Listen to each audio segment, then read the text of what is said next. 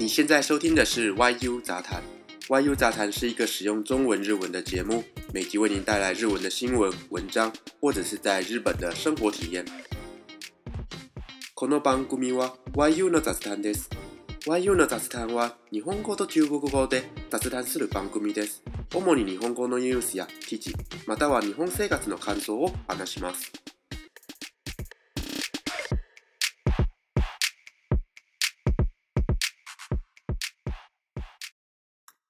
皆さん、こんにちは。今日は6月23日水曜日です。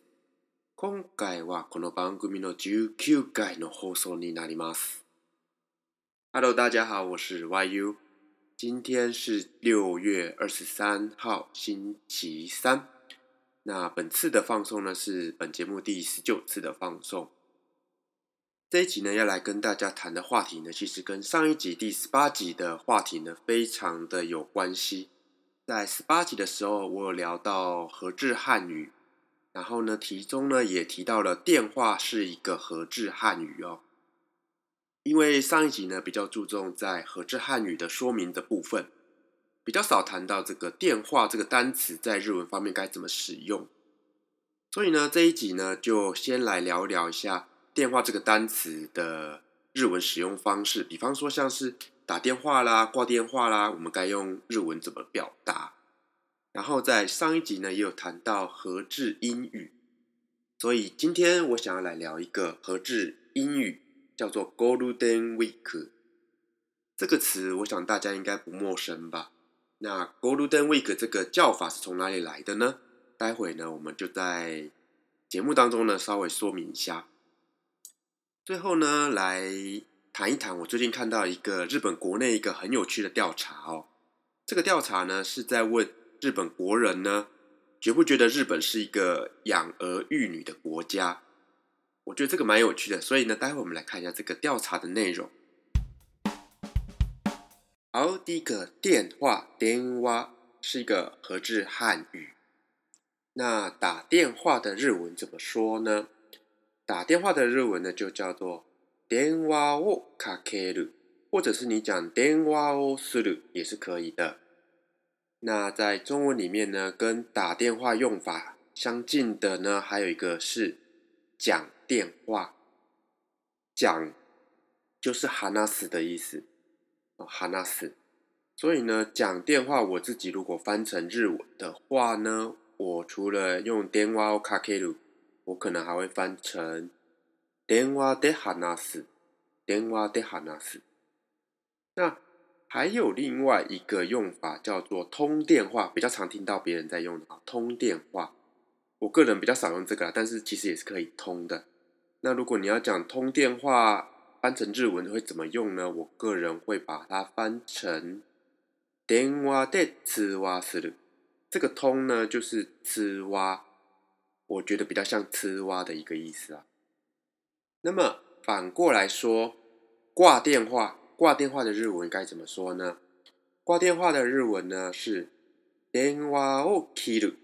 这个“ k i 切る”呢的汉字“切”的汉字就是切，切断的“切”。电话を切る，所以应该很容易可以联想出它就是切断电话、挂断电话的意思。再来呢，来介绍这个。电话的来电数的数量词，也就是单位词，在中文呢，我们会用“通”，比如像说一通电话、两通电话、三通电话。那在日文的话呢，会用“回”，也就是回回数的回。ここは数量詞の話なんですけど、電話の着信数の単位は中国語の場合、通を使います。トン。日本語の場合は多分回数を使うと思います。例えば、えっ、ー、と、着信数が1回、2回、3回、この感じかなと思います。那如果说是要来计算这个电话机器的这个数量，呃，在中文呢会用台，一台电话、两台电话、三台电话。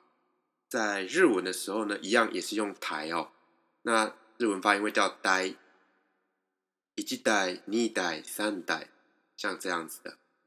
电话そのものの数量詞は、ええ、中国語の場合は代を使います。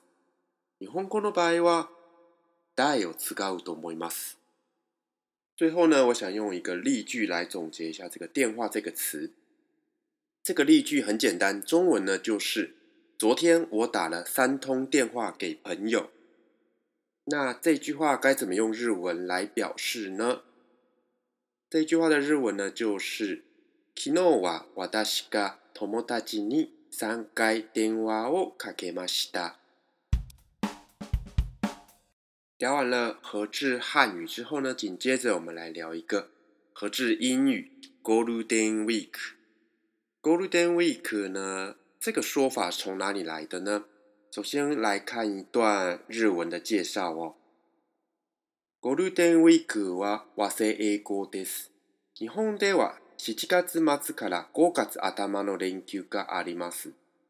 その時は映画の売り上げが最も上がる時なので、映画会社がこの連休期間をゴールデンウィークで呼び始めました。それで広まって一般にも使われるようになりました。首先呢，这个 Golden Week 呢，它是由英语的 Golden 就是黄金跟 Week 周合在一起的，所以就是我们俗称的黄金周。然后呢，它是在四月底五月初的时候。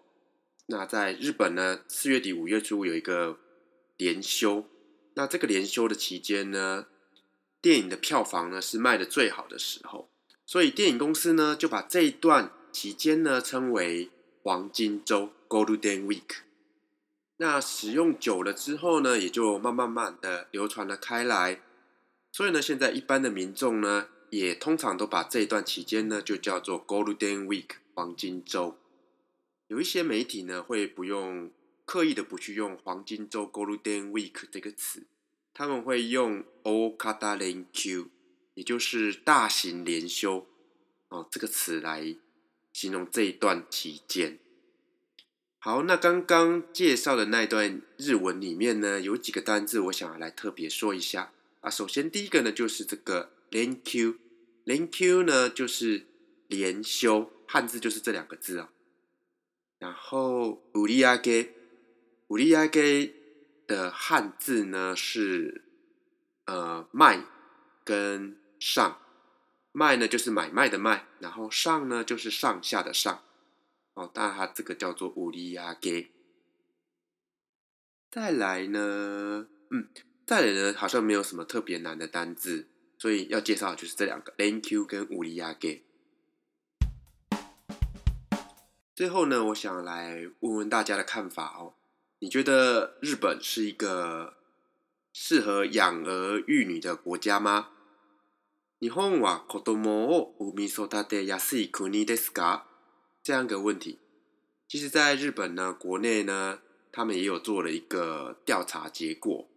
那结果呢，相当的令人意外，算是刷新了历史记录了。我先来念一段自己做的摘要给大家听一听。小石谷之伊での国際調査の結果です。日本、フランス、ドイツスウェーデンで昨年10月から今年1月、20歳から49歳の男女を対象に国際調査を行われました。子供を産み育てやすい国と思うかという質問に対し、日本はそう思うが38%、そう思わないが61%で、過去の記録を更新した。先来简单说明一下這段日文。第一個要講的單字就是這個「休息卡”。休息卡的漢字呢是「少子化」。再來「国際調査」，這個「国際呢就是「國際」，那「調査」就是「調查」，所以就是「國際調查」。它的結果顯示了日本國人呢覺得。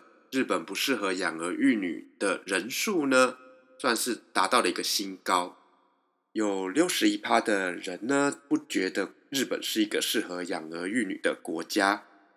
那其他的国家又是怎么样子的结果呢？那我们继续来听一下下一段。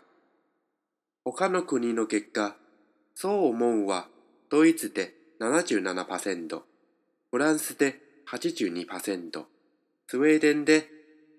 九十七和日本道是，对称的な結果だった。那这个“対称”最后那边讲的“対称”呢，它的汉字就是“对照”。所以呢，比起其他的国家呢，日本呢算是相对比较不好的结果。至于原因呢，我觉得这边报道有点暗指是这个经济方面的因素，因为他最后呢提到了这个。子育てにかかる経済的な負担について、学習塾など学校以外の教育費が59%と支出項目の中で一番多いでした。那这一段呢，谈到了日本人觉得在养儿育女方面呢，呃，最大的花费在哪里？就是在像是这个补习班。学校以外这个教育费呢是花最多的地方。一样来简单介绍几个日文单词。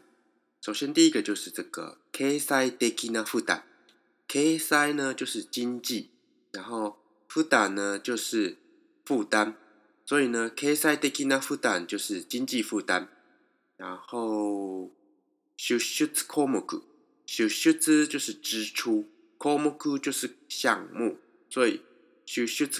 就是支出项目，所以在日本呢，养儿育女，日本人都觉得有很大的经济负担哦。所以想要在日本养儿育女的朋友们，也要考虑一下自己的荷包够不够深哦。好，那今天呢就闲聊到这边。原本在电话的那个部分的时候呢，我想要来介绍一下这个电话的中文发音。